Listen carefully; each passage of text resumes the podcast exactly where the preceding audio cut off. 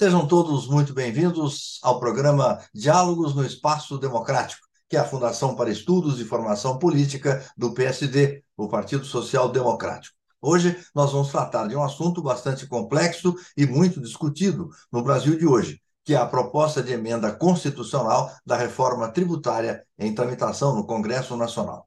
Quem vai tratar desse assunto conosco hoje é o engenheiro Samuel Ranan, engenheiro com especialização nas áreas de macroeconomia, administração de empresas e finanças, ele é também empresário. Foi secretário da Fazenda e vice-governador do Amazonas entre 1999 e 2002.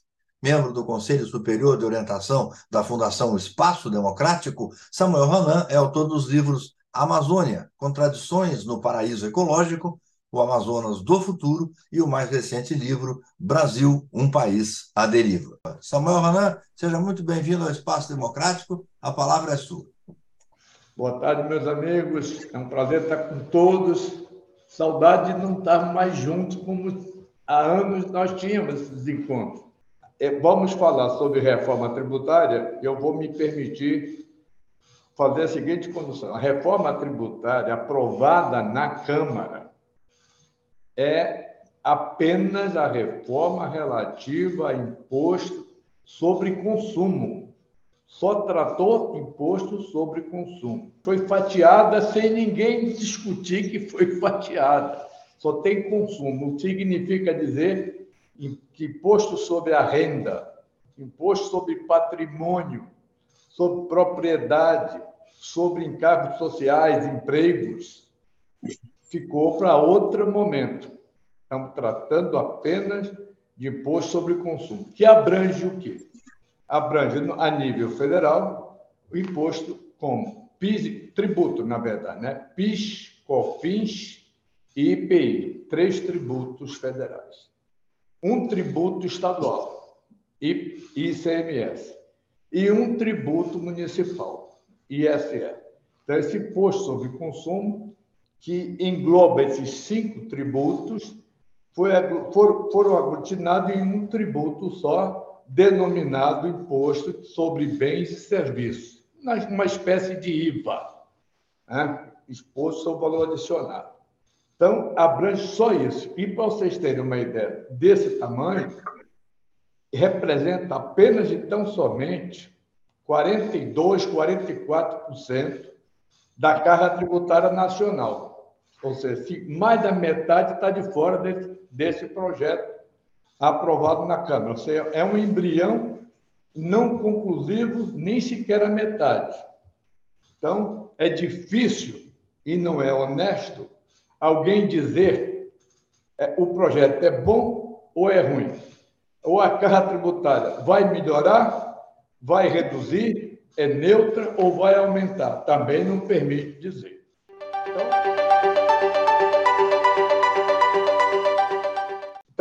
Vamos ver os pontos positivos que estão inseridos nesse projeto aprovado na Câmara.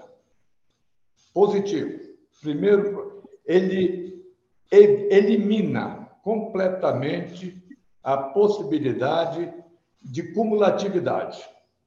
Então, vai evitar que os, os empresários, as pessoas, os, os contribuintes acumulem aqueles créditos enormes sem uso como vai evitar também duplicidade e reincidência de tributo sobre tributo. Então, não cumulativo, perfeito. Outro, outra grande vantagem desse projeto, ele unifica a legislação desses tributos a nível nacional, uma, uma legislação única, e não 27 legislações de CMS, não sei quantas de ISS, tudo é unificado numa só legislação, o que é muito bom. Né? Outro ponto bom também, elimina de vez a guerra fiscal entre, os, entre estados e municípios. Por quê? Ele modifica o sistema, de vez, ao invés de incidir sobre na origem do que os bens são produzidos, passa a incidir no destino, ou seja, no consumo. Então, de nada adiantaria um Estado produtor dar incentivo para atrair uma indústria ou uma empresa e, e o imposto não, é, não vai ficar aqui, vai ser dado, vai ser reconhecido, vai ser cobrado lá e é, o destino não vai dar. Então, acabou a guerra fiscal. São pontos realmente relevantes, positivos, nesse relatório parcial. Outro ponto ainda muito bom, proíbe de vez renúncias fiscais por setores econômicos, como é comum hoje. Ah, tem uma crise da indústria automobilística. Vamos dar um incentivo à indústria automobilística. Tem uma crise na fábrica de geladeiras. Vamos dar um incentivo às geladeiras. Os estados, em termos de CME, pode dar incentivo, mas para todo mundo. Não pode dar por setor econômico. Então, isso é um ponto positivo também. Legislação uniforme, esses são os pontos que eu destacaria como mais positivos no relatório. Tem um pormenor interessante, muito importante, e parabéns, porque ele permite a redução desse imposto sobre consumo para permite ter zero imposto para alguns produtos de primeira necessidade. Cesta básica, 100% de redução, zero. Hortifruti e granjeiro, zero. É, produtos ligados à educação, saúde, zero. Esse é um lado maravilhoso que vai corrigir a injustiça do pobre da classe C, D e E pagarem tributo igual a classe A e B sobre o consumo. Então, a sexta base vai ser zero. E tem outras isenções, outras reduções de 60% por família de produto. Mas ficou penduricado. Você vê como uma força de lobby se faz presente no silêncio. Tem uma, tem uma, uma redução de 100% para uma coisa chamada, pouca gente, eu não tinha ouvido falar nisso, chamado PERSE, que foi um, foi um projeto que foi, foi concebido por ocasião da pandemia, dado uma, um alívio fiscal grande para ah, setor de eventos, por isso que é PERSE, Programa Emergencial sobre setor de eventos. Ficou definitivo ficou mantida 100% da renúncia fiscal para esse setor. O lobby prevaleceu, o provisório virou definitivo aí também.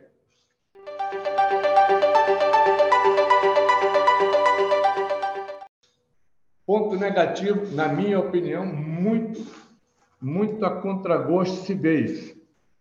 As alíquotas, as alíquotas do, desse, que o imposto será o imposto de bens e serviços com duas alíquotas. Alíquota federal e uma alíquota chamada dual, alíquota estadual municipal. Já foi uma anomalia não comum no mundo. Apenas dois países tratam isso. Trataram assim, Austrália e Canadá. O resto que tem IVA, tudo é unificado. Mas nós, isso também não prejudica ter os dois. Então, tem duas alíquotas e diz que as alíquotas vão ser definidas por lei complementar. Ou seja, tudo está na Constituição, mas o tamanho da carga vai ser objeto da lei complementar, que vai ser o presidente da República vai ter que enviar ao Congresso um projeto em até 180 dias. Então, se nós admitirmos, como diz o senador Eduardo Braga, relator no Senado. Ele espera concluir o projeto, aprovação no Senado até outubro, novembro, início de novembro, 180 dias após essa aprovação, isso vai dar mais junho. Por aí. Então, a lei complementar só vai vir mais junho. Aí sim que vai ser permitido às pessoas comentarem se vai ser alta ou baixa a carga tributária. Fora disso, é especulação. Está se falando muito na, nessa, nessa possibilidade, que não é fácil, não é difícil mensurar, de as, as arrecadações do consumo, todos esses tributos, dá 44% da carga tributária, que é 34% Então, nós estamos falando de 14% do PIB, esse imposto. Quanto representa isso? Tantos milhões. Tantos milhões. Então, é fácil ver qual alíquota que tem que ser calibrada para representar esses valores. Isso, no início, quando não tinha esse monte de exceções, monte de reduções, tem um monte de redução. Vários setores têm alíquotas reduzidas. 100%, esse que eu falei, parabéns, mas tem muitos que estão de 60%, que não são bem assim que deveria ser. Mas foi força de, de penduricalhos típicos do Brasil. Vai, vai, tirando isso, vai tirando isso. O que significa isso na prática e, na, e tecnicamente? Você, quando diminui a base de cálculo, a base tributária, significa, com muitas exceções, significa que quem fica dentro vai ter o quê? Uma alíquota maior.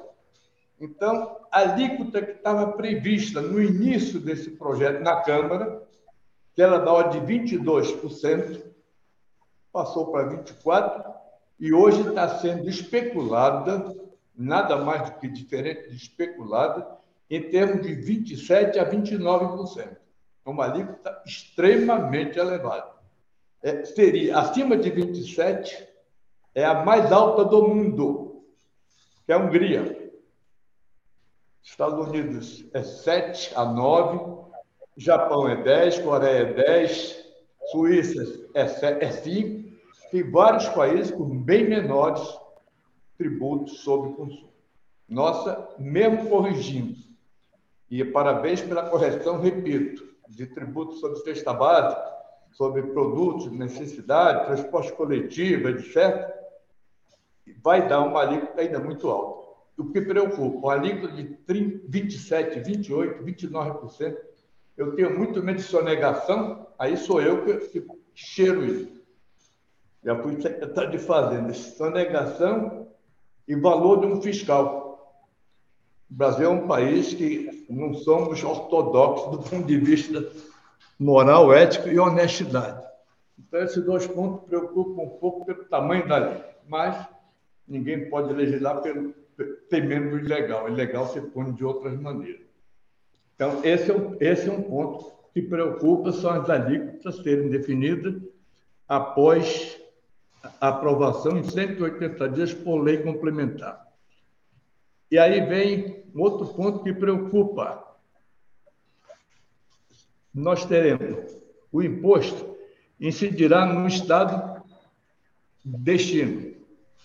E diz também o projeto que os governadores poderão fixar alíquotas diferentes no seu estado. O que significa, o que é bom, o que é ruim nisso? Vai ter alíquota federal e alíquota estadual. Então, vamos supor o governador de São Paulo vai dizer, a minha alíquota, no meu, alíquota modal vai ser, vamos dizer, estadual, IBS estadual, vai ser 14%, só estadual. O governador de São Paulo dizendo, se de 14, a minha vai ser 12. Ele, ele pode fazer isso. Já o governador de outro estado, ele vai, não, a minha não vai ser 14, vai ser 16. Também pode fazer isso. Ele vai ter o problema de desgaste dentro do estado dele. É bom, é bom porque só dá, ele não pode dar para uma empresa, para um setor, tem que dar para todo mundo, para todos os contribuintes. Mas ele está aberta a janela dele ter uma carga tributária maior naquele estado, o que não é bom. A carga quer ter uma carga tão alta, ainda vai ter isso. Mesmo que venha vestido de emergência, venha vestido que é um fundo para habitação ou para aquilo, não é bom. Esse é um ponto negativo preocupante. Outro ponto negativo, o governo federal incluiu para si um imposto seletivo, além do imposto de consumo, a alíquota federal incluiu também o imposto seletivo. O que, que é? É um imposto para ser cobrado em cima de produtos nocivos à saúde e nocivos ao meio ambiente. Bonito a venda. Cigarro, bebida, alcoólica. Aí vai começar, automóvel deve estar, não deve estar, é nocivo, não é? Aí vai começar uma parafernália que vai ficar para frente. Mas é uma, um imposto a mais que não existe. Esse imposto não substituiu nenhum. E ele vem separado só para o governo federal. E ninguém sabe o tamanho. Porque não é falado nada sobre o tamanho. Então, tem mais uma janela que pode propiciar uma receita adicional à União. Então, esse é mais um fato negativo. Outro ponto negativo vem que hoje, vocês terem uma noção, eu falei da agora há pouco que no Canadá esse imposto é 5, né? Nos Estados Unidos 7, Suíça 7, Coreia do Sul 10, Japão 10, Austrália 10, México 16, a nossa pode chegar a 27 ou a 28. Vê o tamanho da desproporção da cobrança no Brasil de imposto sobre consumo. Bom, e, se vocês permitem, eu vou abordar só um ponto sobre isso. No Brasil, há muito tempo, o sistema perverso, eu chamo de manicômio tributário, está tá jogado muito no consumo. Por isso que é perverso, porque atinge muito as pessoas de mais baixa renda. 44% da receita pública, 42,5% agora, 44% é a média no Brasil, sempre foi sobre consumo. E apenas 21% sobre renda e patrimônio. Nos, nos países equilibrados, Estados Unidos, é rigorosamente o inverso. 44% sobre renda e patrimônio e 20% 19 sobre consumo. Então, nós temos uma inversão no X. Consumo e renda, o Brasil prefere tributar o consumo, é mais fácil do que tributar a renda, que tem muito lobby. Lobby de renda, lobby de patrimônio, dividendo, é, imposto de renda pessoa jurídica, é uma confusão tremenda em cima, que sempre optou por tributar no consumo e buscar a sua receita no consumo. Então, esse foi mais um ponto. O, esse, esse projeto também tratou regimes fiscais diferenciados. Zona Franca, de Manaus, é super simples, e área de livre comércio. Três regimes diferenciados estão mantidos. E está mantido também as áreas, zonas de, como é que chama? De exportação. Tem um nome. É, regime aduaneiro especial de zona de exportação. Também está mantido. Então, essa é a essência desse projeto aprovado até agora. Não trata de renda, não trata de, de imposto nenhum a não ser sobre consumo. Significa dizer que está se falando muito sobre uma reforma, elogios e críticas. Na verdade, nós temos um ponto: apenas imposto sobre consumo. Mesmo assim, a prudência e o cabelo branco obriga a esperar o Senado com certeza, o Senado vai alterar muitos pontos desse projeto. Muitos pontos. Porque também foi criado aqui o tal chamado Comitê Gestor do Imposto sobre Bens e Serviços. É, é, foi a maneira que encontrar de, praticamente, de reduzir o protesto, os protestos dos três estados mais da federação, São Paulo, Rio e Minas, que não queriam ficar na dependência do governo federal para legislar, através da lei complementar, como é que ia funcionar esse imposto sobre bens e serviços. Então, foi instituído um comitê gestor, formado pelos estados 27, cada estado tem um, o, a União entrou com 14 e os municípios todinhos estão representadas por, deixa eu ver aqui, 12, 27 estados, 10 da União, 12 os municípios. E esse coro de votação é dois terços, mas foi também, tem coro qualificado, e que os três estados mais populosos da federação têm um poder de veto muito grande. Então, eles, os três governadores dos três estados mais populosos e mais importantes economicamente conseguiram está mais presente nesse comitê gestor, tirando da União o poder absoluto que teria. Então, esses, esses são os pontos que eu destacaria sobre o projeto. A minha opinião pessoal, que eu não emiti até agora, ela fizeram muito alarde para pouca coisa. Todo esse tempo para tratar somente de imposto sobre consumo e a renda, e dissesse ficou para depois. Isso aqui entra em vigor, se aprovado, vai entrar em vigor em 2026, fim do mandato do atual presidente e dos atuais governadores. Então, e a transição está-se-á de 26 até 33, 10 anos, para sair do regime de origem para origem e destino, que é consumo. 10 anos, prudente, correto, primeiro ano com 1 para medir, 1%, depois dois anos, teste, normalmente fazer 1% e um no segundo ano, depois que vai subir a escala até completar os 10 anos. Mas vai se dar tudo fora dos atuais mandatários. Por essa razão, é que pouco ou nada vai significar para o atual governo, a não ser o que ele deixou para si.